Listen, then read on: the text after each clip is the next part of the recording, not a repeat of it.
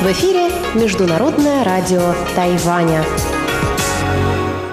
В эфире русская служба Международного радио Тайваня. Здравствуйте, уважаемые друзья! Из нашей студии в Тайбе вас приветствует Мария Ли, и мы начинаем ежедневную программу наших передач Сегодня в нашей получасовой программе выпуск новостей и рубрики «Панорама культурной жизни» с Анной Бабковой и «Учим китайский». А часовую программу продолжит передача «Нота классики» с Юной Чень и повтор почтового ящика со Светланой Миренковой. Мы начинаем новости вторника, 28 апреля.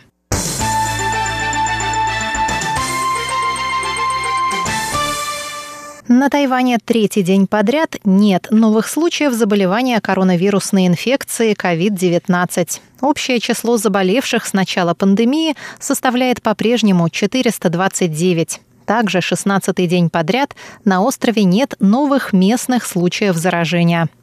343 пациента заразились за рубежом. 31 пациент стал жертвой кластерного заражения на военном корабле «Паньши» из флотилии «Дружбы», прибывшей в начале апреля, из Палау. 55 пациентов заразились на острове.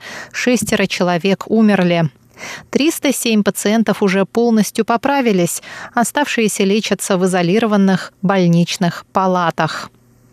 Министр здравоохранения Чен Ши Джун сказал во вторник на ежедневной пресс-конференции, что Тайвань, судя по всему, движется в правильном направлении и может надеяться на позитивный исход. Он отметил, что такой прогресс стал возможен благодаря сотрудничеству всех граждан, соблюдающих новые правила борьбы с эпидемией. Тайваню не пришлось прибегать к закрытию городов для сдерживания вируса, подчеркнул министр. Министр здравоохранения и социальных служб США Алекс Эйзер пообещал поддержать заявку Тайваня на вступление во Всемирную организацию здравоохранения. Об этом сообщило во вторник Министерство иностранных дел Тайваня.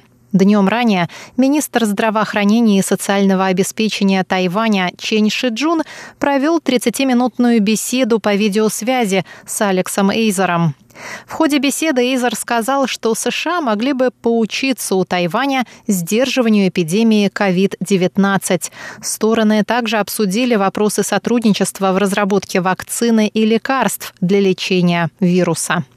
Эйзер добавил, что США поддерживают участие Тайваня во Всемирной ассамблее здравоохранения и что сделают для этого все возможное. Со своей стороны Чен Ши Джун выразил от имени Тайваня готовность к участию в технических и прочих встречах в рамках ВОЗ. Группа депутатов законодательного юаня от Демократической прогрессивной партии пожертвовала медикам Осаки, Япония, 2300 защитных халатов, чтобы помочь городу в борьбе с эпидемией коронавируса. Об этом рассказал на пресс-конференции в законодательном юане депутат от Демократической прогрессивной партии Го Го Вэнь. Защитные медицинские халаты были отправлены по воздуху в понедельник и должны быть доставлены властям Осаки в ближайшие два дня. На Тайване пока нет большого спроса на защитные халаты, так как местным властям удается сдерживать распространение вируса, пояснил Го. Депутат Джо Чунь Ми добавила, что Тайвань, многого добившийся в борьбе с эпидемией, готов помогать и другим странам. Законодатели отметили, что пожертвования Тайваня подчеркивают его желание вступить во Всемирную организацию здравоохранения. На пресс-конференции присутствовал заместитель главы представительства в Тайбе Ассоциации японско-тайваньских связей Сигихиро Нисиуми. Он поблагодарил законодателей за жест доброй воли, а также от имени правительства Японии выразил благодарность всему тайваньскому народу. Эпидемия коронавирусной инфекции COVID-19 во всем мире приводит к закрытию театров и отмене спектаклей и концертов. На смену живым выступлениям приходят прямые трансляции онлайн, и многим деятелям искусства приходится изучать новые платформы и их возможности. Но не приведет ли уход исполнительского искусства в интернет к полному исчезновению зрителей из театральных и концертных залов? Смогут ли театры выживать в условиях новой реальности?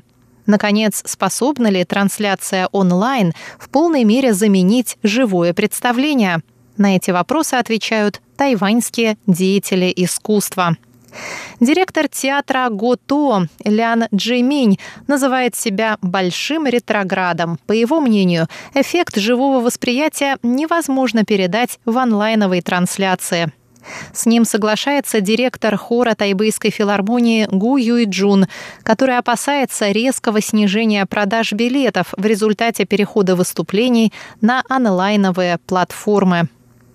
Директор государственной театральной труппы Гогуан Джан Юйхуа также полагает, что просмотр спектаклей онлайн сильно ограничивает возможности и актеров, и зрителей. Ведь экран компьютера не способен заменить зрительный зал, и зрители смогут увидеть только то, что выберет для них видеокамера. Впрочем, Джан считает, что при подготовке спектаклей в новых условиях следует учитывать различия в восприятии живого просмотра от трансляции на экране и сделать все возможное, чтобы как можно больше зрителей смогли насладиться представлением и на онлайн-платформах.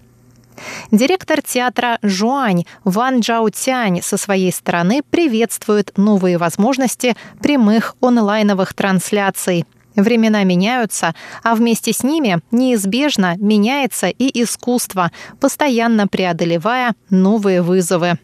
В конце концов, у зрителей появляются новые площадки, и театральным труппам остается лишь изо всех сил стараться раскрывать свой потенциал в рамках новых условий. В ситуации глобальной пандемии исполнительские виды искусства на Тайване осваивают новые сцены и новые рубежи, прямые трансляции и просмотры онлайн. Стремительное развитие технологий, интернета и наступление эры 5G выталкивают артистов и музыкантов на новые сцены. Кто знает, может и этот кризис обернется новыми возможностями для искусства. Данная новость – часть совместного проекта Тайваньского агентства продвижения культурного контента и Международного радио Тайваня. Дорогие друзья, выпуск новостей вторника, 28 апреля, для вас подготовила и провела Мария Ли. Далее в нашей программе передача